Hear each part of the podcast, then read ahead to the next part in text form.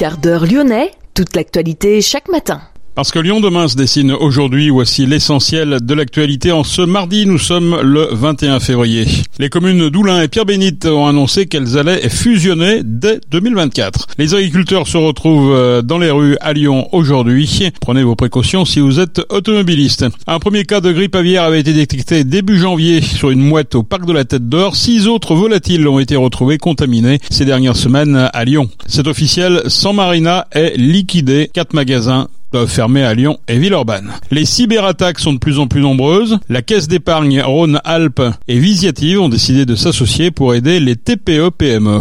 Reportage dans cette édition. La métropole de Lyon a décidé de débloquer une aide financière pour la Syrie et la Turquie après le séisme. Le Citral organise un temps d'échange demain à Villeurbanne pour présenter le projet de la ligne T9 de tramway. Et puis 120 postes à pourvoir dans quel secteur? Explication à la fin de cette édition. Lyon demain, le quart d'heure lyonnais, toute l'actualité chaque matin Gérald de Bouchon. Bonjour à toutes, bonjour à tous. Coup de théâtre hier soir, les communes d'Oulin et Pierre-Bénite ont annoncé qu'elles allaient fusionner. Annonce faite via un communiqué commun des deux maires LR, Clotilde Pouzergue et Jérôme Morouge. Et c'est Jérôme Morouge, le maire de Pierre-Bénite, qui est pressenti pour être le premier magistrat de la commune nouvelle. La commune nouvelle s'appellera Oulin-Pierre-Bénite dès le 1er janvier 2024. La consultation de la population n'est pas obligatoire si les deux conseils municipaux approuvent cette fusion. Il y a 33 conseillers municipaux à Pierre-Bénite, 35 à Oulin. Il y en aura à 39 au conseil municipal d'Oulin-Pierre-Bénite, qui deviendra ainsi la sixième commune de la métropole. Les agriculteurs se retrouvent ce matin devant la DRIL, autrement dit la Direction régionale de l'environnement, de l'aménagement et du logement. Ils entendent rappeler les enjeux de la souveraineté alimentaire.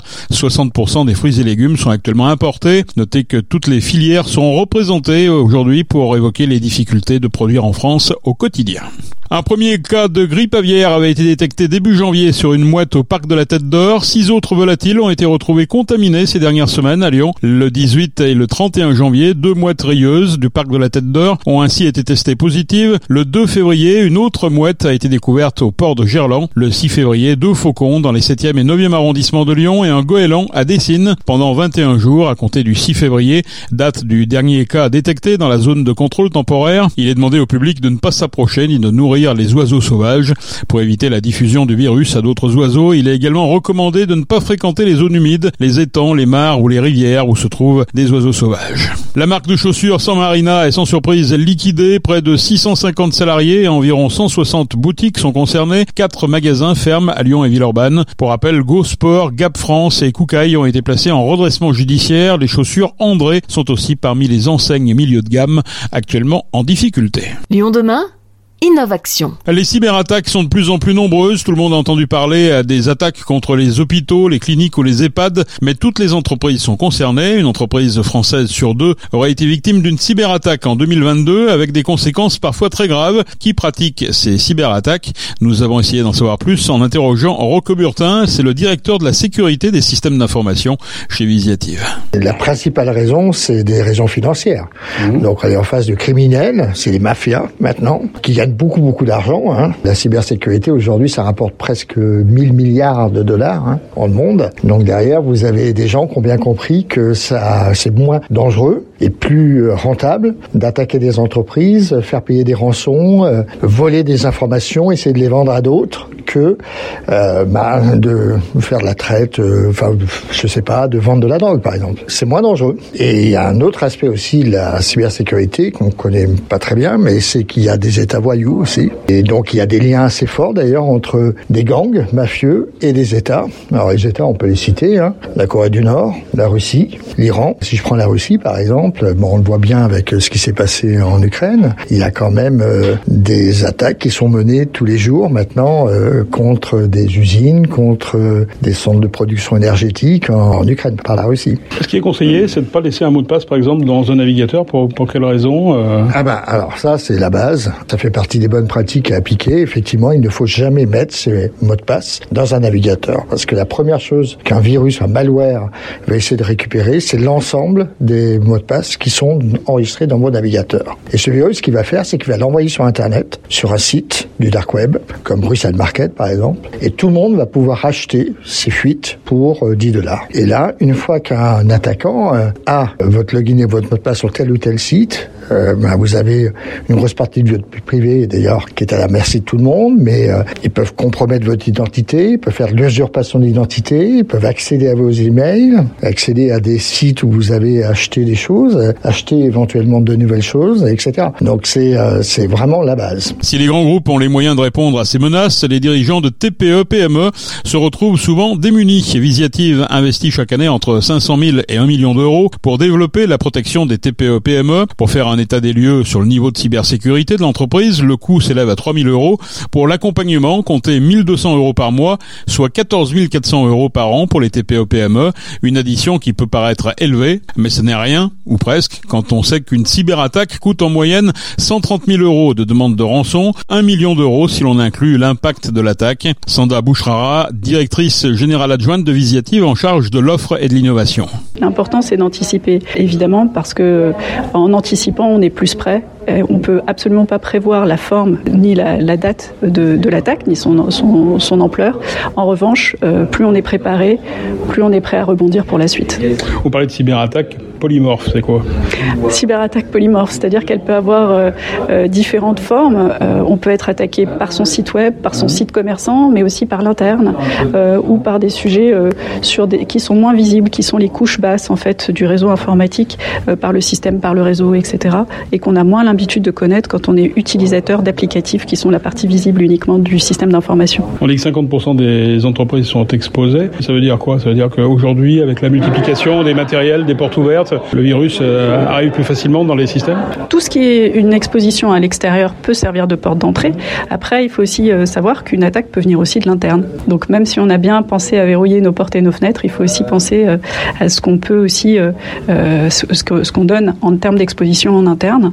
Ou en tout cas en termes d'accès aussi. Ça peut toucher aussi à la sécurité physique, d'accès à nos locaux, qui peuvent aussi avoir des conséquences après sur notre cybersécurité. Est-ce qu'aujourd'hui il y a des indicateurs précis pour justement savoir à quel niveau aujourd'hui on est protégé Alors aujourd'hui, il n'existe pas une norme en soi d'indicateurs. En revanche, chez Visiative, on a fait le choix de créer ce qu'on appelle un cyberscore. D'autres acteurs en ont aussi créé d'autres. Protéger les sites internet, par exemple, ça c'est important? C'est essentiel. C'est la porte d'entrée la plus euh, aujourd'hui euh, euh, la plus exposée et qui est en fait la plus commune à toute taille et d'entreprise et quel que soit son secteur d'activité. Ça peut être le site institutionnel ou le site commerçant, e-commerçant à partir duquel effectivement un fraudeur peut rentrer très facilement aujourd'hui. Et puis aussi les mails. Phishing absolument ou hameçonnage en français absolument. Les, les mails c'est la deuxième source aussi la plus commune de propagation en fait de ce qu'on appelle des virus ou des malwares, des logiciels malveillants qui vont ensuite euh, rentrer par le mail. On va cliquer sur un lien, euh, télécharger, ou ça va démarrer un, logiciel qui va ensuite, lui, se propager à l'intérieur de notre réseau, dans, dans notre entreprise, par exemple. Quelles solutions concrètes vous proposez? Aujourd'hui, on propose deux choses. La première, c'est un diagnostic pour savoir euh, quel est l'état des lieux en termes de cybersécurité, qui est le cyberscore. Et puis, le, le deuxième accompagnement, c'est une feuille de route priorisée pour mettre en place un plan de remédiation que l'on propose ensuite aux dirigeants pour les accompagner dans cette démarche. Est-ce que le risque zéro existe? Non. Le risque zéro n'existe pas. Malheureusement, quand bien même on prend euh, un maximum de dispositions pour se protéger, euh, aujourd'hui, on n'est jamais complètement protégé à ce niveau-là. La cybersécurité, c'est l'affaire de qui? Du chef d'entreprise, des salariés? En fait, la, cybersécurité, c'est l'affaire de tous. Euh, la, priorité, c'est effectivement de travailler sur la sensibilisation de l'ensemble des collaborateurs de l'entreprise, quelle que soit leur fonction, leur ancienneté, parce que c'est par chaque chaque collaborateur peut potentiellement représenter une, une cible. Après, le, dirigeant euh, d'entreprise, aujourd'hui, sa responsabilité, ou en tout cas sa préoccupation, c'est de garantir la résilience de son entreprise et de son activité. Et ça, la cyber en fait partie. Après, il y a toujours une question de, de coût.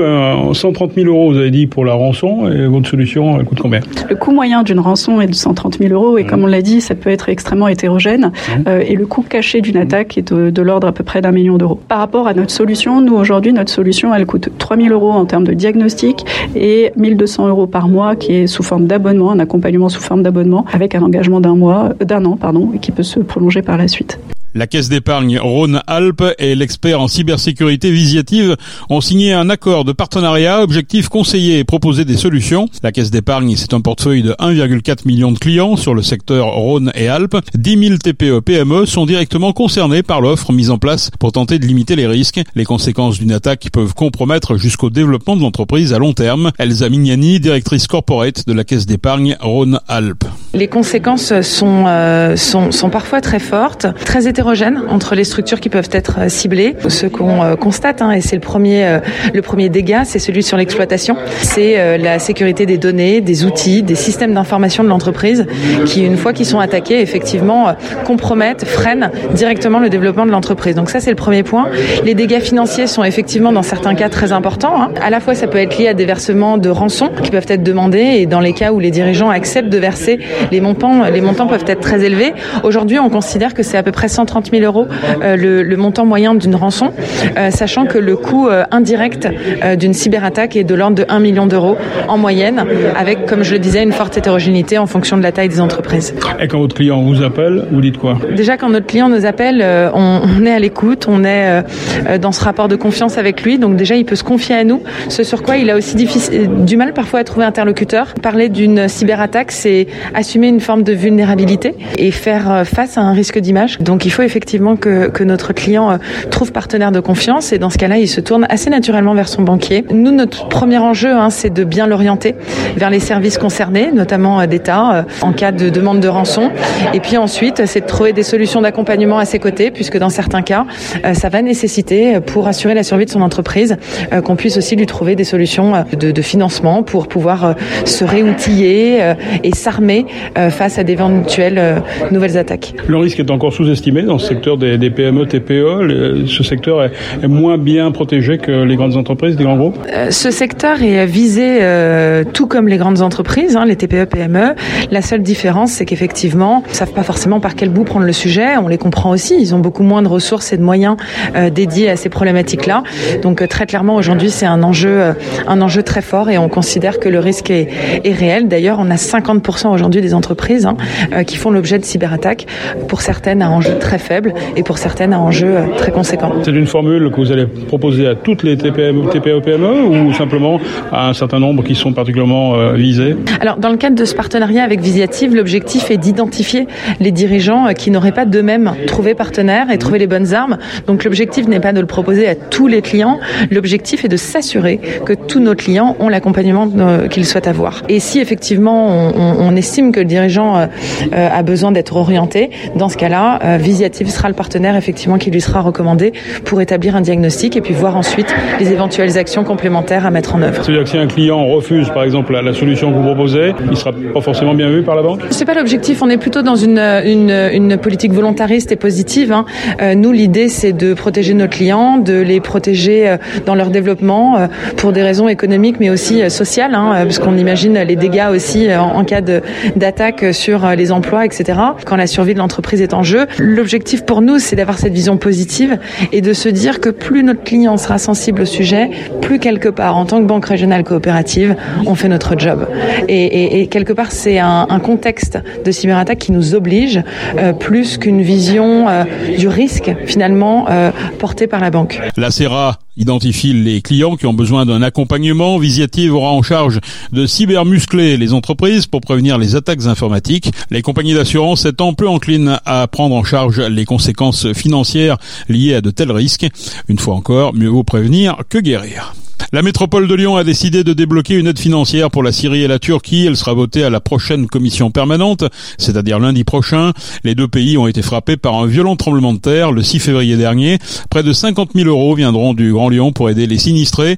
Une aide qui sera déployée en lien avec les organisations non gouvernementales qui œuvrent sur le terrain à travers le collectif Alliance Urgence, un collectif qui rassemble les associations Action contre la faim, CARE, Handicap International, Médecins du Monde, Plan International et Solidarité Amitié Internationale et Soleil Rouge. Notez que la mosquée turque de Gibor a pour sa part collecté 65 000 euros pour venir en aide aux victimes du séisme. Le Citral organise un temps d'échange demain à Villeurbanne pour présenter le projet de la ligne T9 de tramway. Cette ligne reliera le sud et le nord de Vaux-en-Velin en connectant les campus de la Doua à Villeurbanne et les pôles de formation et d'enseignement supérieur à Vaux-en-Velin. À Villeurbanne, plus précisément, la ligne traversera les quartiers Saint-Jean, Buère, Croix-Luiset et la Doua. Un pont devra notamment être au-dessus du canal de Jaunage. Une rencontre d'information et d'échange est prévue demain soir de 18h à 20h au Palais du Travail à Villeurbanne. Enfin, 120 postes sont proposés à des Lyonnais âgés de 18 à 25 ans qui rencontrent des difficultés d'insertion sociale et professionnelle via des jobs saisonniers de la ville de Lyon. Les jeunes employés se verront confier des tâches administratives ou techniques. Ils et elles devront respecter les exigences professionnelles liées à l'exercice de ces activités ainsi que les règles de fonctionnement des services de la ville qui les accueilleront avec la qualité d'adjoint technique ou d'adjoint administratif. Pour se renseigner, rendez-vous sur lyon.fr. C'est la fin de ce quart d'heure lyonnais. Merci de l'avoir suivi. On se retrouve bien sûr demain. Même heure, mêmes antennes. Excellente journée.